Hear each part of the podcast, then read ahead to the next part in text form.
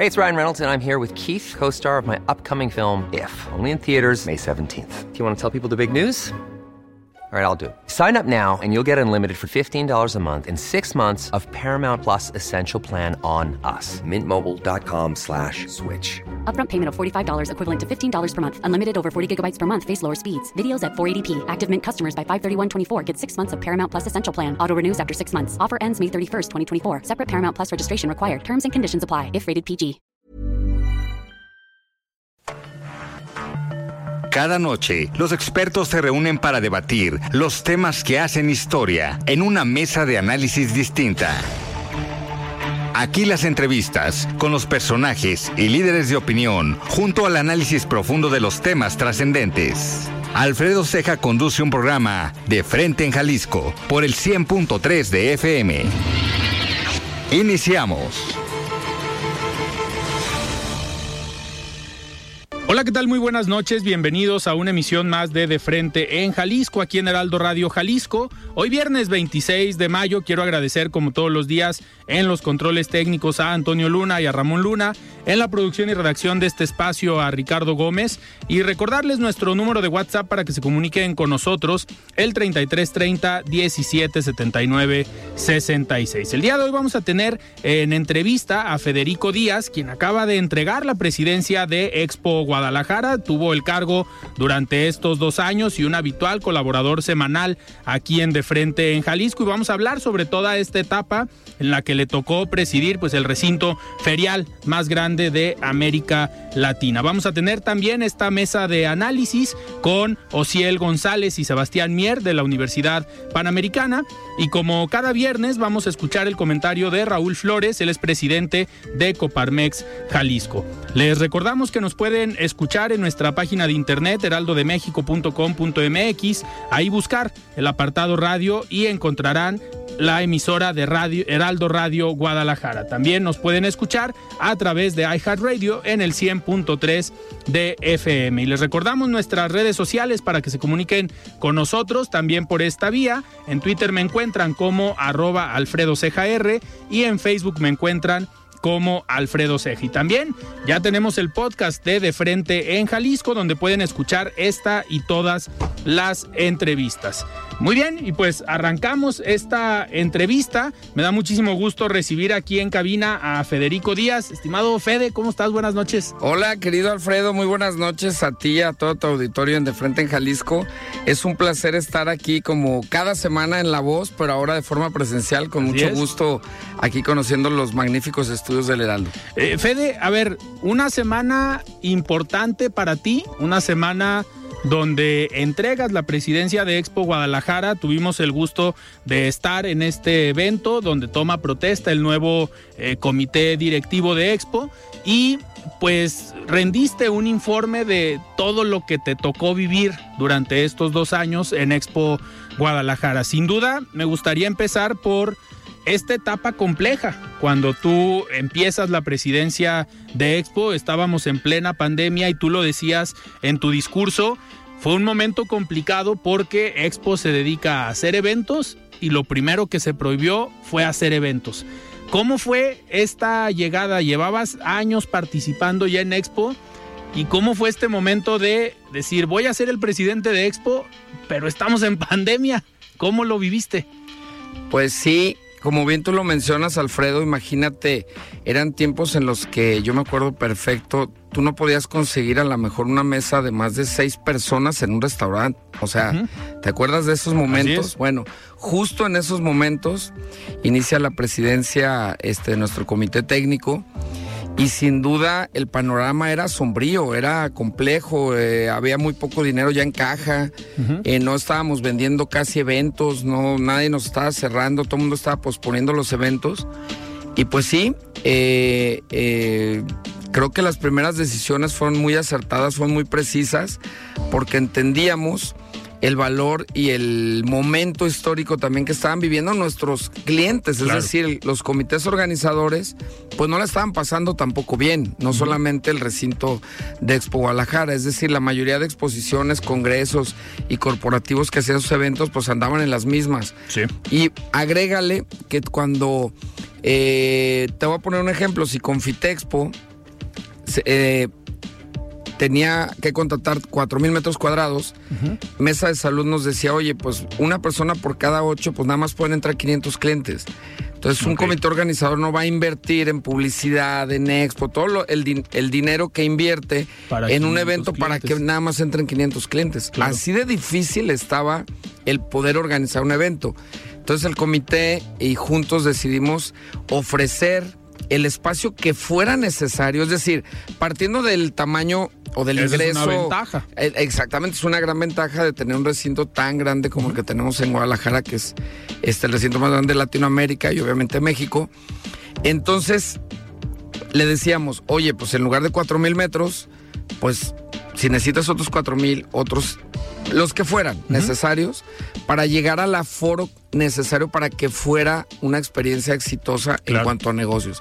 De esa manera, creo que logramos empezar a sobre todo lo que queremos que la industria viera que se empezaban a hacer eventos, porque tú sabes que cuando el de al lado ve que su vecino ya arrancó, dice, pues yo también. Claro. Entonces creo que esa fue una, una decisión muy asertiva, muy rápida, muy precisa. Y bueno, ahí iniciamos, este, convenciendo. Digo, esto te lo digo, pero no quiere decir que todos nos dijeron que sí inmediatamente. Sí, claro. Algunos, oye, pues déjame pensarlo, déjame ver.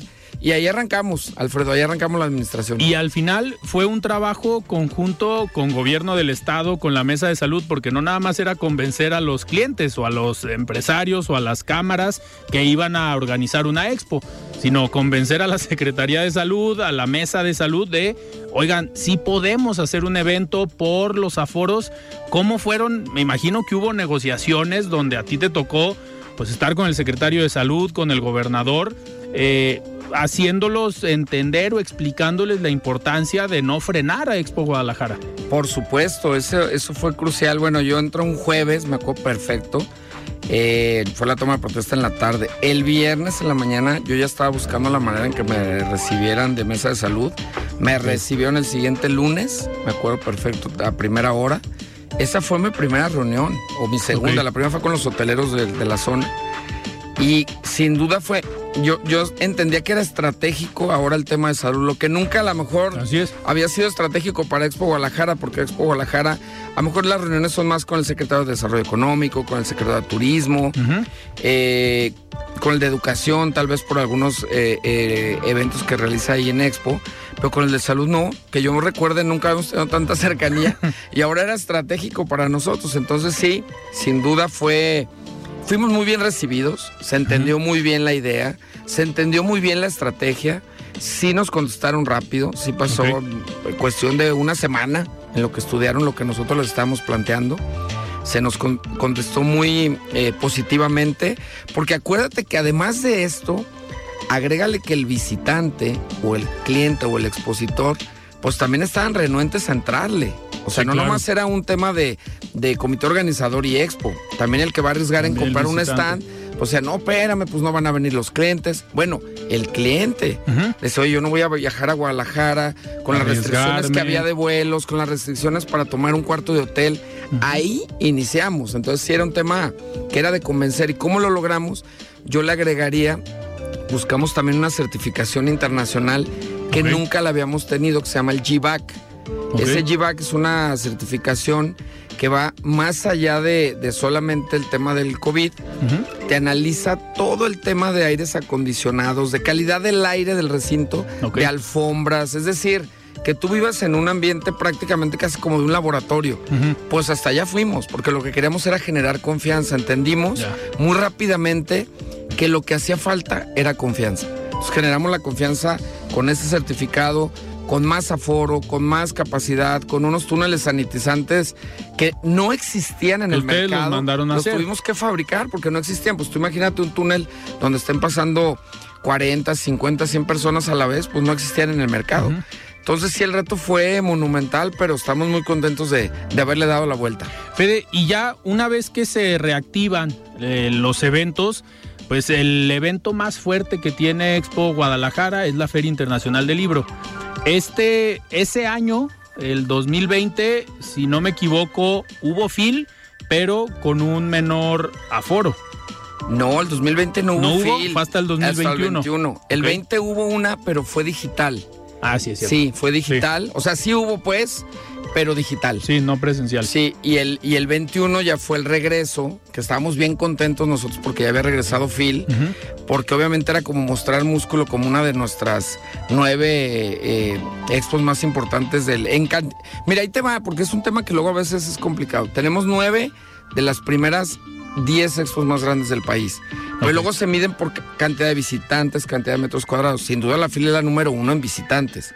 La FIL recibe a casi un millón de personas a la, a la semana. Es nuestro reto más complejo en cuanto, en cuanto a foro. Ujú. Y bueno, el 2021 inician con una expo híbrida. Este no se llevaron Phil Niño, lo hicieron allá en el Centro Cultural y fue híbrida y ya, pero ya presencial también Sí. en el 2021. Y estábamos súper contentos porque era decirle a toda la industria, oigan, si la FIL ya la hizo, Claro. cualquiera puede. Y que llega Omicron en enero del 2022. No, no, no, no. Fue una montaña rusa esos tres, Sí. cuatro meses donde ya pensábamos que la habíamos librado y vas para atrás otra vez el canceladero de eventos en enero del 2022 porque yo digo cancelado porque te dicen que lo posponen, pero No hay que entender que nuestra industria de reuniones, pues si esta semana tú la tenías vendida y esta semana ya no se hizo el evento, tú perdiste la semana. Sí, claro. Eh, Yo les digo, a- acostúmbrense a que el, el hecho de decir posponer es igual a cancelar, porque tú esta semana ya no se la puedes vender a alguien más. No es como vender un boleto de avión. Si, si no lo vendiste, se va el avión con ese asiento vacío y ya no lo vendiste. ¿no? Claro, y pierdes prácticamente doble. Así porque es. lo pospones para la siguiente, para dentro de dos meses, y esa semana, dentro de dos meses, ya no se la vendiste a alguien más. Es correcto. Claro. Así es, te complica las siguientes semanas para vender, totalmente. Entonces, pues sí, sí fue una experiencia bastante, eh, pues yo diría de mucha estrategia. Yo que nunca en toda mi vida nos había tocado tomar tantas decisiones tan rápidas y bueno, la cantidad de decisiones que había que tomar todos Sí. los días, porque pues estamos hablando de un recinto donde suceden arriba de 600, 700 eventos al año. Sí. Entonces imagínate estar negociando con uno, haciendo uno al mismo tiempo y cerrando contrato con otros. O sea, por semana estás hablando de un promedio de 20, 30 eventos los que estás negociando. Ahorita eh, estamos, digamos, en el mes de mayo y se mide en cuanto a número de eventos por año. Es decir, tú ahorita tienes los datos de el 2022. Así es. Eh, ¿Cómo le fue a Expo Guadalajara en 2022 comparando o pensando que veníamos de un año de recuperación o de nuevo arranque por la pandemia? Bueno, eh, yo te diría, estamos muy contentos y sorprendidos. El 2022 es el mejor año que ha tenido Expo en los últimos 36 años, independientemente de la pandemia. Los mejores resultados en ventas, en utilidades, en eventos, en regresos de expos muy importantes que ahorita ya te platicaré. Cerramos de una manera espectacular que la verdad, siéndote honesto, porque no me quiero colgar una medalla de, ah, ya lo veíamos venir. En enero del 2022 que proyectamos el presupuesto, to- eh, y te voy a explicar cómo se proyecta un presupuesto. Tú haces un presupuesto de ventas sobre lo que ya tienes firmado, es decir, los contratos que ya cerraste, contra lo, lo eh, subes también a esa proyección lo que tiene mucha probabilidad de cerrar. Sí. Uno sabe ya cuando vas en cierta fase que ya estás a días de cerrar, que tiene mucha probabilidad, también lo subes. Y de ahí en más no puedes subir los demás, porque No pues, se caen, claro. se caen, se pueden caer. Entonces, en base a lo que proyectamos desde 2022, duplicamos las ventas. Entonces, sí estamos muy sorprendidos de los resultados del, del regreso del 2022 y de lo que eso significó para nuestra ciudad, porque eso también significa y concluye en una derrama económica para la ciudad. ¿no? Se hablaba, eh, recuerdo en alguno de los comentarios semanales, hablabas de una derrama económica de 20 mil millones de pesos aproximadamente en el año que deja Expo Guadalajara para todas las demás industrias. Sí, te voy a, el, el último derrama económica eh, importante fue el del 2019, que fue de 21 mil millones de pesos, donde fue el último año normal, Sí. antes de pandemia, que venía a toda velocidad la expo, lo se da el freno en el 2020, cae a 4 mil millones de pesos la derrama, que fue prácticamente el primer trimestre del 2020, luego no hubo nada de derrama todo el año. Luego el 2021 sube a 13 mil Ok. y el 2022 cerramos con 25.200 millones de pesos de derrama, que es ahí donde se, se ejemplifica muy bien que se duplicó un año 2021, ¿no? O sea, Claro. se fue sorprendente para todos. con el regreso también de Expo Transporte, que, que ya lo platicábamos. ¿Es el logro? Ese, ese fue otro gran logro porque pues es la expo más grande en metros cuadrados más importante que tenemos en el recinto. Es la que más abarca espacio de, de todas. En- ¿Más que la FIL? sí, Ok. sí, fíjate, ahí te va. La uno es eh, Expo Transporte, la número dos es Mueble, ok. la número tres es Talentland, la número cuatro es Intermoda, la cinco es Antad y la seis es la FIL. Ok. En tamaño, En tamaño de metros metros cuadrados rentados. Ok. Porque en, tama en gente En personas es sí, la, FIL. La FIL se los lleva, pero 20 a 1 porque pues es la que, que recibe visitantes 10 a 1 por la que me digas, ¿no? Que, que ahí tú hacías siempre un comentario, una broma que la FIL es- lo único que respetaba era tu oficina, Ah, Sí. porque abarcan también Sí, Eh. y yo me refería precisamente a que es tanta la gente que, que, que viene que verdaderamente llena toda la expo. O sea, en los, acuérdate que nosotros también tenemos lobbies que no Sí. se rentan, que son parte del espacio de áreas comunes, digamos, que tenemos para que haya sana convivencia entre los salones, porque podemos tener, hemos tenido hasta 35 eventos al mismo tiempo. Sea, hay áreas de lobby que no se rentan, insisto, o áreas de descanso, le vamos a llamar, pues también están llenas cuando está la fil. Ok. Yo le digo, yo, yo cuando está la fil, si, si les rentamos mi oficina, también se quedan con la oficina de, en el buen sentido de la palabra, de la cantidad de gente que asiste Claro. a nuestro recinto. Fede, y a ver, de, digo, tengo el gusto de conocerte desde hace algunos años, sé de tu eh, trayectoria y amor por el recinto, por Expo Guadalajara, uno de los proyectos o uno de los salones más emblemáticos como Desfilia, pues fue uno de tus bebés, uno de tus niños chiquitos, desde antes de ser presidente de Expo. Obviamente culminas esta trayectoria y este trabajo en la Expo con la presidencia. Hoy que entregaste la presidencia hace unos días, ¿cuál es ese sentimiento? ¿Qué te deja y qué te llevas? Pues una vez que cumpliste un objetivo y una meta de vida que era, supongo yo, ser presidente de Expo Guadalajara. Eh, fíjate que me llevo, bueno, me llevo una experiencia de vida espectacular, pero más que llevarme, yo creo que es un tema de gratitud. Te lo explico porque mi primer, mi primera exposición fue durante una expo joya, precisamente en Expo Guadalajara. Yo iba iniciando empresario, tenía unos meses que había iniciado como empresario y pues enfrent- eh, participar en una exposición donde después de cuatro días de, de exponer mis productos salgo con casi 100 clientes nuevos, fue algo eh, muy potente para mi empresa, fue algo que cambió el rumbo de una manera dramática para mi empresa. Entonces, cuando uno va creando conciencias, pues va- fue creciendo la empresa, fuimos caminando, gracias a Dios. Y cuando entiendes que hay mujeres y hombres que ofrecieron su trabajo al igual que yo ofrecí mi trabajo en la presidencia porque es un cargo honorario sin Sí. sueldo, que hubo mujeres y hombres que inventaron la cámara de joyería e inventaron Expo Joya, y luego hay mujeres y hombres que honorariamente también inventaron la Expo Guadalajara, pues para mí era un tema más como de gratitud. Era un tiempo de devolverle algo de lo que tanto nos dio tanto Expo Joya como Expo Guadalajara. Y bueno, yo decirte que tengo desde el 2003 también siendo consejero en Expo, entonces he sido alguien, eh, una persona incansable en cuanto a poder hacer algo por, por Expo y obviamente entendiendo lo que eso significa hacia la ciudad, ¿no? Entonces, por eso estoy muy contento y es más tema como de gratitud, me siento, por eso cerré mi, cerré mi discurso diciendo misión cumplida. Para Claro. mí era un tema de devolverle lo que tanto se nos había dado. Y aparte, hiciste cosas interesantes en Expo, no nada más de reactivar, no nada más de convencer a expos que no estaban y que regresaron a Guadalajara, sino también por el recinto.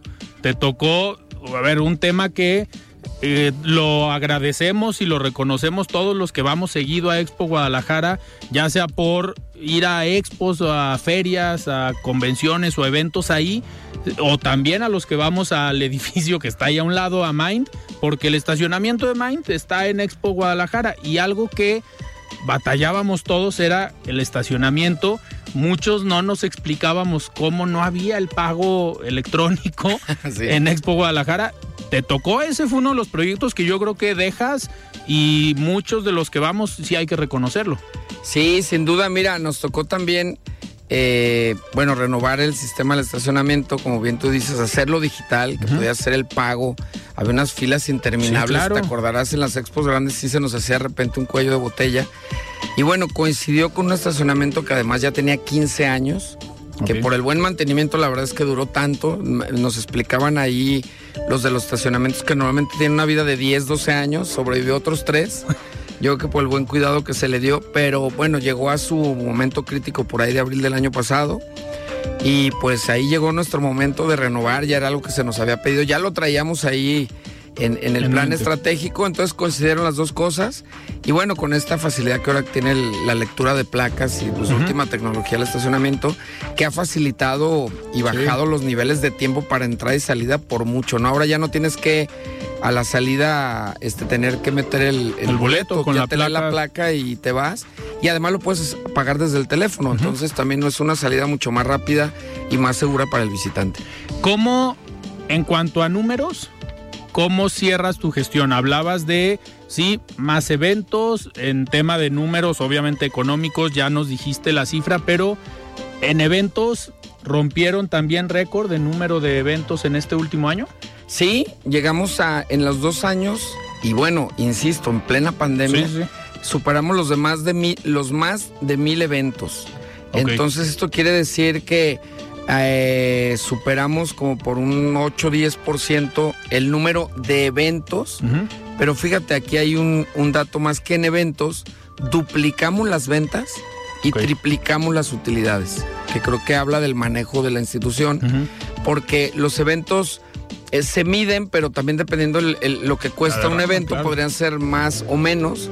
Pero bueno, cumplimos en el tema de eventos pero lo que quiero más destacar es que duplicamos las utilidades y triplicamos, duplicamos las ventas, perdón, y triplicamos las utilidades. Entonces eso te habla del manejo tan transparente que se hizo de la institución que era un momento estratégico, ¿no? De, sacar los mejores resultados. Y así lo hicimos. Le, dejas una vara muy alta al presidente entrante, a Luis eh, Salazar, eh, porque pues con el dinamismo, con estos números, pues obviamente eh, viene un reto importante para el presidente que llega, que lo interesante de Expo es que son un equipo y trabajan entre los diferentes sectores y pareciera, digo, podríamos pensar que camina sola, pero no necesariamente.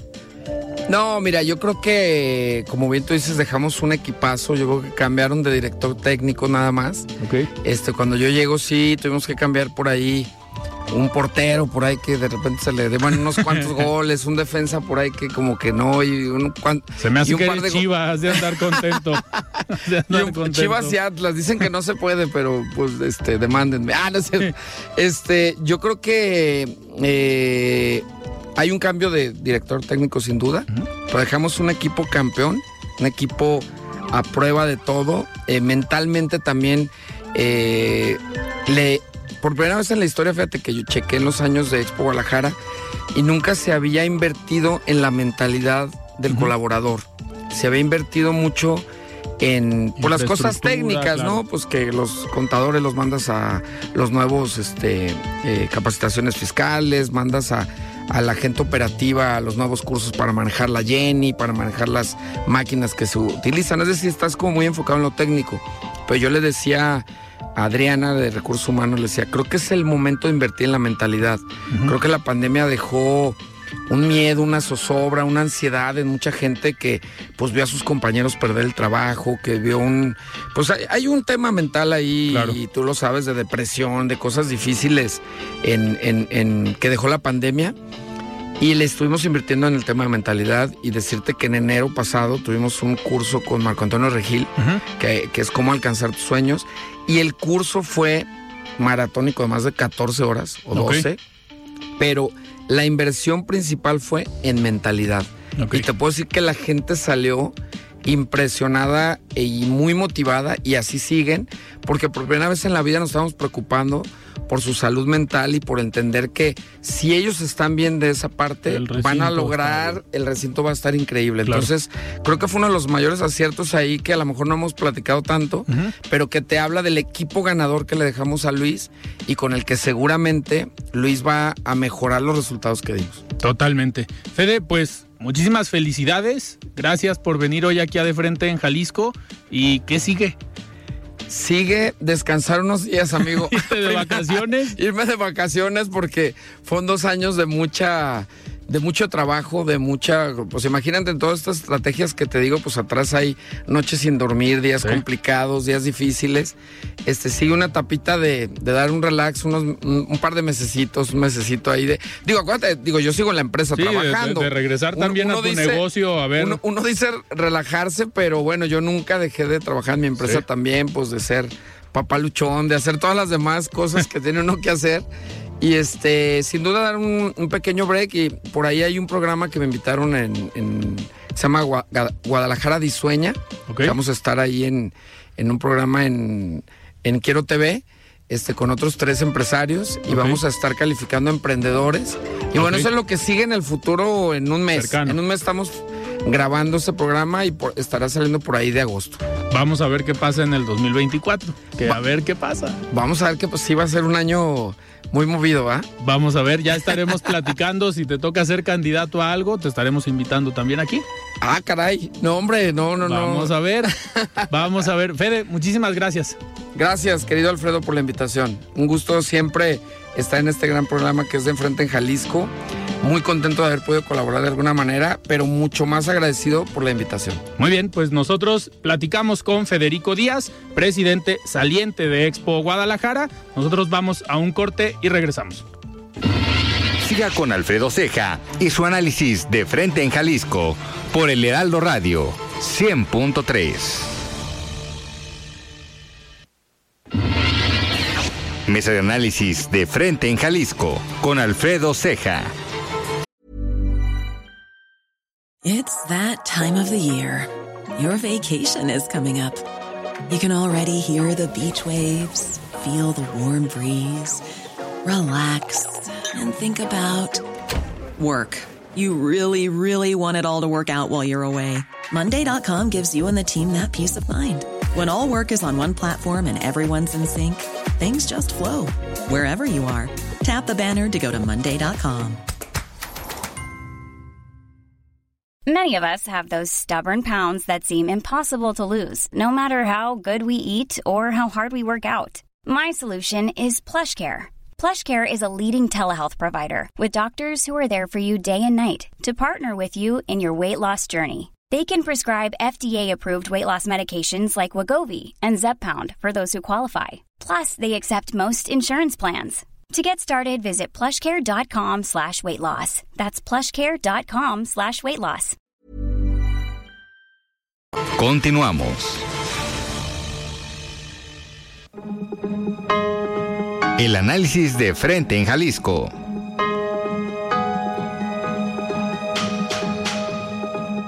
¿Qué tal, Alfredo? Buenas noches. Un gusto saludarte y a ti y a todos los que nos escuchan el día de hoy. Sin duda, los últimos tres años han sido de grandes retos y cambios, en particular para las empresas. 2022 se distinguió por su adaptación a los cambios económicos, tanto internacionales como nacionales.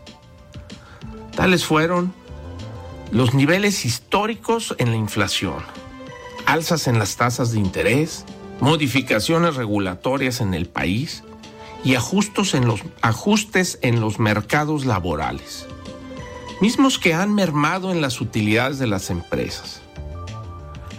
Pero a pesar de este panorama y con base a nuestro estudio de reparto de utilidades 2023, se espera que el 76% de las empresas que son sujetas a la entrega de esta prestación logren el cumplimiento de la misma. Cabe mencionar que este porcentaje se encuentra por arriba del promedio general de los últimos 17 años. En los años que hemos realizado este estudio. Indudablemente, el reparto de utilidades es un tema de gran relevancia para los ingresos. Hoy, cerca de 890 mil colaboradores y colaboradoras tendrán acceso a esta prestación en nuestro estado. Esto no solo tiene un efecto positivo en sus bolsillos, sino también en la economía general de nuestro Estado. Dado que los que estimamos una derrama económica de 26 mil millones de pesos, y, y tengo que repetirlo, 26 mil millones de pesos por este concepto. Me gustaría mencionar que a pesar de los riesgos operativos y financieros derivados por el COVID-19, se ha ido minimizando hasta que el día de hoy ya no es un factor de riesgo. Pero eso sí, han aparecido nuevos que no se veían durante 2020 o 2021. Y esto nos preocupa y nos ocupa. Tal es el caso del incremento en, el precio de los insumos y las dificultades para atraer y retener talento. Desde Coparmex Jalisco hacemos un llamado a promover la formalidad, así como crear un ambiente de negocios con certidumbre y respeto a las instituciones y regulaciones que promuevan la inversión y el empleo. Alfredo, sin duda mejores condiciones laborales generan un impacto económico y social para las familias de las y los colaboradores. Les, recuerdo que pueden estar al tanto de este y otros temas en mis redes sociales. En Instagram estoy como Raúl Flores López y en Twitter como Raúl Flores. Muy bien, muchísimas gracias Raúl por este comentario y nosotros arrancamos esta mesa de análisis de los viernes con Sebastián Mier y Ociel González de la Universidad Panamericana. Estimado Sebastián, ¿cómo estás? Buenas noches. Muy bien, Alfredo, buenas noches. Un gusto siempre estar aquí en las mesas de los viernes. Muchísimas gracias, Ociel. ¿Cómo estás? Buenas noches. Hola, ¿qué tal? Buenas noches a los dos y a la gente que nos escucha. Muchísimas gracias. Oigan, pues a ver, muchos temas, ya viene la parte electoral, ya viene, ya huele más a 24, a 2024, pero me gustaría arrancar primero con un tema que es, creo, preocupante para el país por los mensajes que se mandan al exterior y es este, pues este decreto, esta forma en como el gobierno federal pues le ocupó temporalmente un tramo de unas vías a Grupo México o a Ferrosur. Eh, ¿Cómo ven, Sebastián, este tipo de acciones? Digo, ya se habló también en la semana de sí decretos donde se expropian algunos terrenos para el tren suburbano, eh, una serie de proyectos que están justificando algunas acciones que para los inversionistas no son tan positivas. ¿Cómo, cómo ves el tema, Sebastián? Pues bueno, primero que nada, no es expropiación, es ocupación temporal. Así lo están, lo están diciendo de, desde el gobierno. Eh, sinceramente yo eh, lo veo preocupante. Si bien una expropiación no es nada ilegal y, el gobierno puede pues, usar las facultades que tiene como gobierno para, para expropiar tal cual un, un terreno, pues sí es preocupante por el lado de la inversión. Yo creo que el, caso de City, que también entró muy bien con este tema, nos deja ver que, los inversionistas no siempre van a estar eh, a la merced del gobierno, muchos tratos se pueden caer y esto significa eh, pues peligrosidad, ¿no? Esto significa una, una preocupación grave por la inversión, por los ciudadanos y por los empleos que pudieron haberse creado. Yo creo que que, el presidente tuvo que haber jugado mejor sus cartas en este sentido, porque económicamente va a ser un golpe fuertísimo y pues de la inversión ni hablemos. ¿va? Claro, sin duda, eh, pues el mensaje fuerte hacia el exterior. Aquí me gustaría escuchar el comentario o el punto de vista de Ociel, que a veces por generar debate, generar polémica, se inclina. Es disruptivo, es disruptivo. Aquí en la mesa, eh, pues a veces está más de acuerdo con las decisiones del gobierno federal, pero Ociel, este tipo de decretos, ¿cómo lo visualizas? ¿Cómo lo ves? Pues en, este tipo de, de, situaciones, cuando si bien no son expropiaciones y como decía Sebastián, pues no, no es ilegal, el gobierno puede usar sus facultades para para este tipo de acciones. Eh, en este caso en particular, a mí no me parece correcto que, ocupen temporalmente este tipo de, o sea, que ocupen este tipo, el tramo este de la, de la vía. Eh, porque, o sea, si bien es una, a lo mejor una acción de, izquierda y demás que, con la que yo comparto, en un país democrático y en el que todos, o sea, en un país democrático de, de libertades y demás, que un gobierno así utilice o ocupe basado en el, en el ejército este tipo, o sea, esta, estas vías, me parece peligroso. Eh, además de que el, gobierno o el presidente dijo que iban a, iban a hacer un acuerdo y demás, pero que no iba a ser de, dinero, ¿no? Que iba a ser nada más así de, concesiones en el que la Cena iba a pagar una cuota y Grupo México iba a pagar otra y así. En este caso, esta, esta decisión me parece peligrosa. Digo, eh, a lo mejor si fuera, si fuera otra circunstancia, si fuera otra expropiación, otra ocupación de cualquier otra cosa, ya, ya sería otra, otra situación que a lo mejor sería válido considerar como correcta. Pero en este caso y por la situación en la que estamos, me parece peligrosa esta situación y, no, no, estoy, no comparto la decisión del gobierno federal. Me llama la atención, me llama la atención que Ociel sí usa eh, la léxica, la dialéctica de ocupación temporal cuando claramente es una expropiación y además, pues deja tú que expropien. El presidente dijo que no lo iba a hacer y lo está haciendo. Yo creo que ahí es algo importante de recalcar. Totalmente, digo, son los mensajes que muchas veces nos pueden ser contradictorios con lo que se había dicho, con lo que se está haciendo actualmente y eso es lo que puede generar eh, poca certeza o falta de certeza eh, jurídica y por las acciones, pues a la inversión. Hoy precisamente que estamos en momentos donde eh, México, yo lo escribía el día de hoy en una columna, eh, México está en una oportunidad, perdón, en la semana, en mi columna del Heraldo de México, México está en una oportunidad con el nearshoring, este concepto tan eh, utilizado, tan visto hoy, que es la posibilidad de atraer a empresas para que vengan a instalarse en México por la cercanía con Estados Unidos y aprovechando una serie de coyunturas que hoy tendríamos que estar yendo por esas empresas, tendríamos que estar generando y otorgando estas facilidades para que vengan, se instalen aquí, generen desarrollo económico, generen empleos y al final con estos mensajes pues se manda eh, o se dice totalmente lo contrario a la confianza que requieren estos inversionistas. Pero pues vamos a ver qué sigue. El gobierno federal, como bien comenta Ociel, pues se escuda en decir no es expropiación, es una ocupación temporal. Pero también habrá que ver la reacción del Grupo México y de Germán Larrea, que muchos podrán decir que es una reacción como muy tibia o muy temeraria, pero pues también hay que contemplar todo lo que representa Grupo México y también todo lo que tiene que cuidar, porque es una concesión de un montón de concesiones, cerca de 300 concesiones que tiene en el país. Entonces yo creo que debe cuidar eh, su postura y debe cuidar su trato con el gobierno, porque no vaya a ser que le salga más caro eh, por pelearse directamente o abiertamente con el presidente. El caldo que, las albóndigas, ¿no? Que le salga más caro sabemos que al presidente pues parece que no le gusta que lo contradigan y entonces yo creo que Germán Larrea también está valorando esa, esa parte. Oigan, pasando a otro tema, ya ahora sí, más en lo electoral.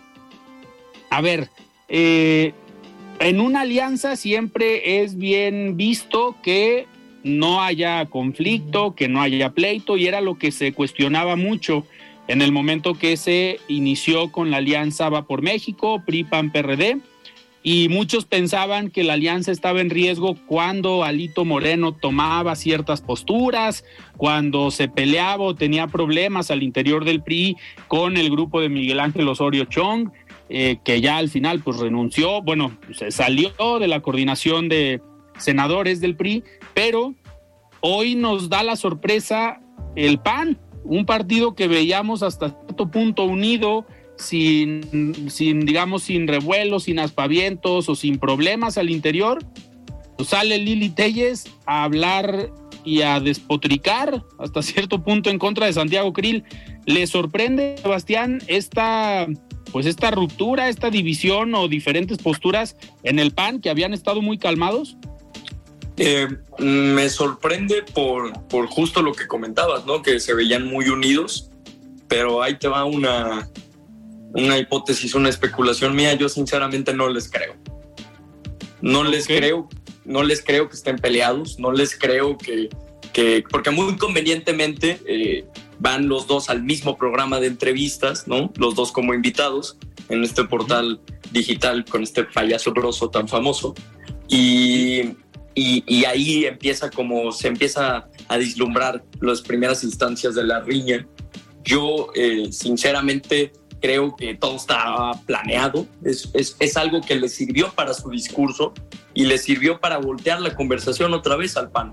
Eh, Santiago Krill, viejo conocido de la política mexicana, Lili Telles, eh, nueva, ¿no? Pero con, con gran fuerza mediática. Entonces tienes estas dos caras que son buenos candidatos. Sinceramente, cualquiera de los dos probablemente eh, lo veamos en, en, las boletas electorales en el 2024, pero usando esta, esta pues batalla interna se crea la conversación, ¿no? Así como lo hizo Morena en su momento poniendo, no a pelear, pero sí en discusión a Claudia Sheinbaum y a Marcelo Ebrard, pues vieron que este tipo de, de, decisiones, ¿no? De, pequeñas riñas, si se pudiera decir de esa manera, les sirven para que los medios y la gente habla de ellos. Y a final de cuentas es lo que estamos haciendo ahorita.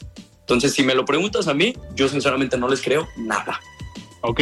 Ociel, ¿tú qué opinas? Digo, al final, un pleito interno en el PAN o un pleito entre los partidos de la alianza, a quien beneficia es a Morena, sin duda. Eh, ¿Tú cómo ves este conflicto? ¿Coincides con Sebastián que puede estar planeado? O, a ver, yo eh, sembraría la duda, pudiera estar planeado y que Lili Telles a lo mejor nunca dejó Morena y que la hayan mandado al PAN como para generar esta polémica.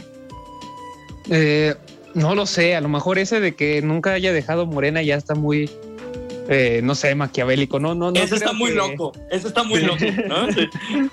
sí, no, no creo que, que, haya pasado eso. No sé tampoco lo de Sebastián. No sé si estoy de acuerdo porque si fuera planeado, ¿no crees que habían escogido a otros dos? O sea, mejores candidatos. Si hubiera estado planeado, porque pues sí, pero ya ves las encuestas y ninguno de la oposición le ganaría a cualquiera de Morena. Entonces no sé si fuera una estrategia, eh, no sé, escogerían a alguien mejor, ¿no? O alguien, no sé, más popular, ¿no? Sí, no, no, problema, la verdad. El problema, como dice Sebastián, pues ¿a cuál perfil? Digo, el más popular al final, aunque no lo parezca, eh, pues el más conocido dentro del PAN como posible candidato a la presidencia sí es Santiago Krill.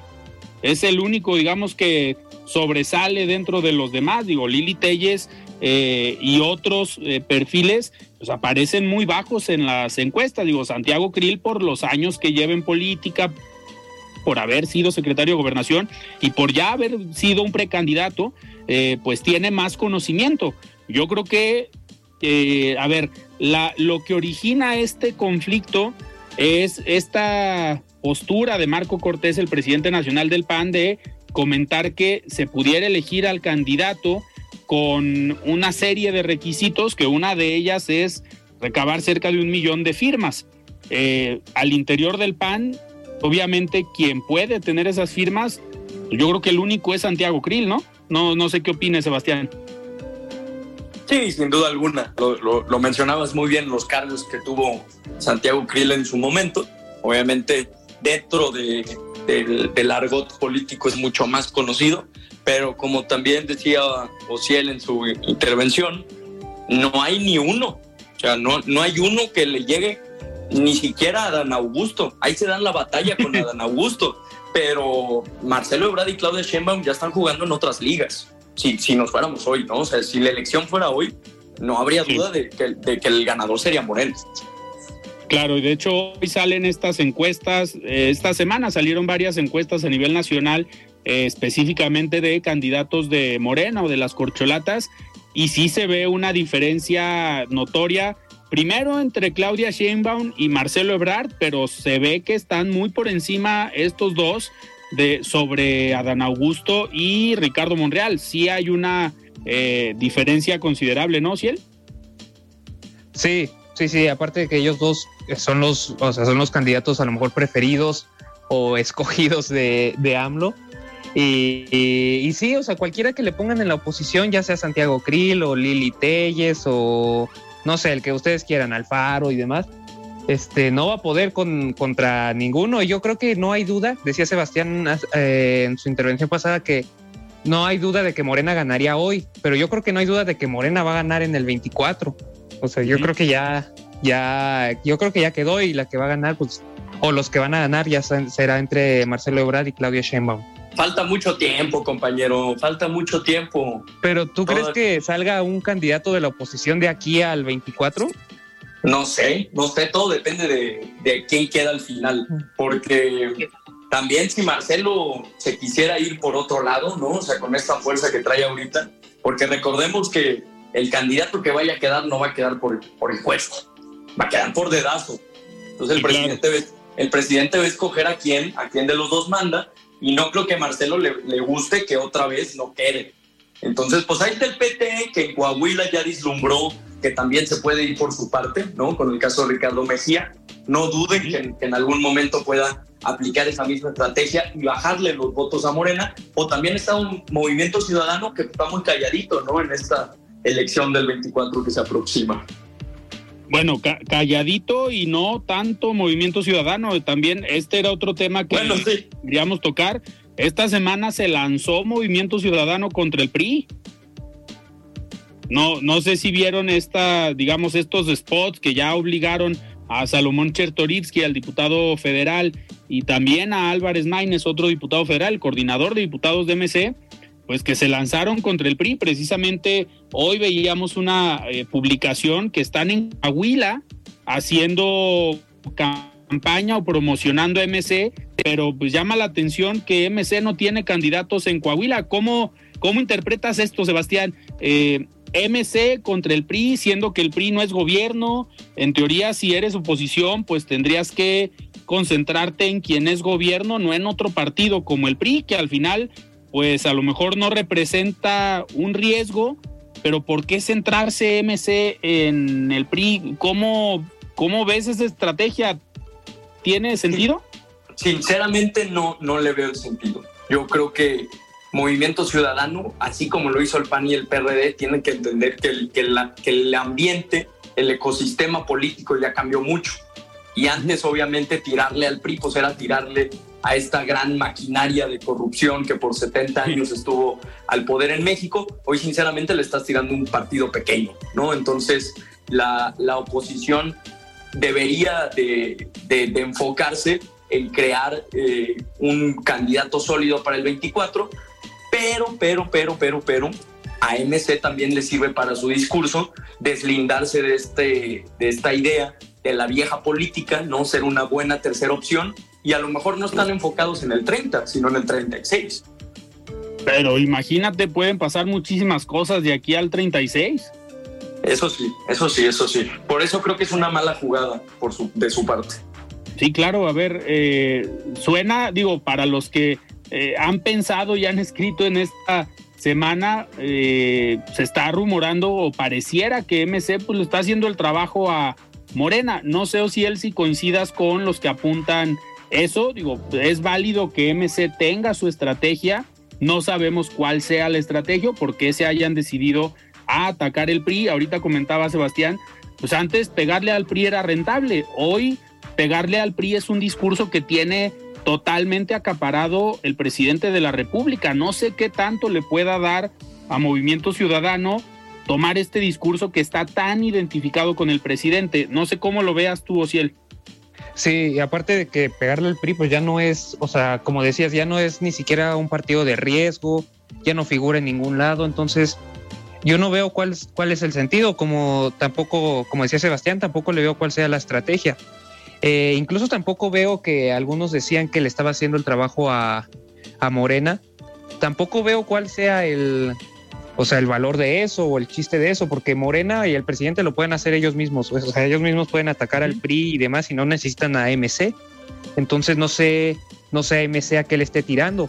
Yo creo que aquí lo que tendrían que hacer es unirse con otros partidos. O sea, más allá de que quieran jugar a ser la opción diferente y demás, yo creo que si no se unen a la oposición, eh, no van a figurar ni siquiera a lo mejor en el plan que decía Sebastián del 2036 y demás. Yo creo que esta es una mala, o sea, lo pensaron mal esta estrategia en pegarle al PRI porque no gana nada de eso y, se tienen que unir, más bien se tienen que unir a la oposición. Sería, yo creo que la única eh, forma, ¿no? O en un dado caso que MC, como lo ha planteado, que quiere ir solo, que no va en alianza, pues la estrategia o el punto que les puede dar es ser oposición, pero del gobierno actual, ¿no? Eh, sería más rentable. Claro. Sus diputados federales en la Cámara de Diputados han sido muy críticos, los diputados de aquí de Jalisco, eh, Manuel Herrera, Checo Barrera, Mauro Garza, Horacio Fernández, Mirza Flores, han sido diputados críticos eh, que han fijado postura en temas complejos para el país y digamos hablando fuerte por la forma en cómo se están tomando las decisiones desde el Ejecutivo y también desde las bancadas de Morena, Verde y PT. Por eso sorprende que hoy pues dos diputados con tanta influencia como Salomón Chertorivsky en la Ciudad de México y Jorge Álvarez Maínez, que es su coordinador de diputados federales, pues den este giro, ¿no? En su estrategia, donde pareciera que la traían muy clara de ser oposición al gobierno, pues no oposición a un partido que hoy tiene pues dos gubernaturas y que posiblemente las pierda la próxima semana. Exacto. Eh, yo creo que el, papel que está eh, teniendo MC, particularmente en Jalisco y en Nuevo León, es representar un, nuevo aire de la política mexicana, pero sinceramente ese discurso ya está muy gastado. Todas las elecciones es el nuevo PAN, el nuevo PRI, el nuevo Morena, el nuevo Movimiento Ciudadano, siguen siendo los mismos. Mientras no haya un candidato que le llame la atención a la gente, no van a figurar. Entonces yo ahí veo muy posible el caso de Marcelo Ebrard. Sinceramente, no creo que esté tan, tan de acuerdo, tan feliz con que Claudia Sheinbaum vaya tan encima, tanto en las preferencias de la gente como en las preferencias del presidente, que va a ser el que va a terminar decidiendo al candidato. Marcelo Ebrard lleva más de una década, casi dos, acompañando a Andrés Manuel. Claudia Sheinbaum sale de la nada, por decirlo de, de alguna forma, y ahora ya le ganó el, el asiento, ¿no? Entonces, si MC quiere verse listo, quiere verse vivo, agarra a Marcelo, lo pone como candidato, Claudia se va con Morena y lo que ponga la oposición y tendríamos una carrera de tres. Ese es el escenario que yo, que yo veo. ¿Crees que Marcelo Ebrard se vaya con Movimiento Ciudadano para el 2024? Sin duda alguna. Si le presentan un proyecto interesante, no dudes que lo haga. A final de cuentas, todos son políticos. ¿Y cómo iba tu frase, Ociel, del, del aire? Eh, que los políticos son como, como las velas de los barcos, ¿no? Van a donde el aire les, les favorece. A donde se... Pero ¿crees que Movimiento Ciudadano tenga, o sea, ya ves que no tiene presencia nacional? ¿Y crees que Marcelo Ebrard quiera? Sí, claro, a final de cuentas es un espacio en la boleta, que es lo que necesitas, ¿no? Que ahí, ¿Dónde estaba Morena hace cinco años? No existía. Que ahí entra la otra parte de el riesgo que puede correr Marcelo Ebrard al irse a otro partido. Vamos viendo si el presidente lo deja, porque pues ya vimos no es tan sencillo. Le pasó a Ricardo Mejía que se fue a PT y ahorita ya el presidente hasta lo niega y dice que se fue sin despedirse prácticamente.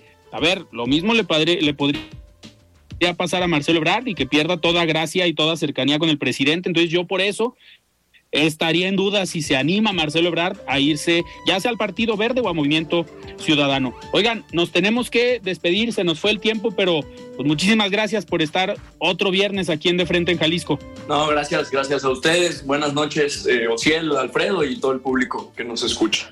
Muchísimas gracias, Ociel, buenas noches. Gracias, buenas noches, hasta luego. Muchísimas gracias, pues nosotros nos despedimos y nos escuchamos el próximo lunes. Alfredo Ceja los espera de lunes a viernes para que junto con los expertos y líderes de opinión analicen la noticia y a sus protagonistas. Esto fue De Frente en Jalisco.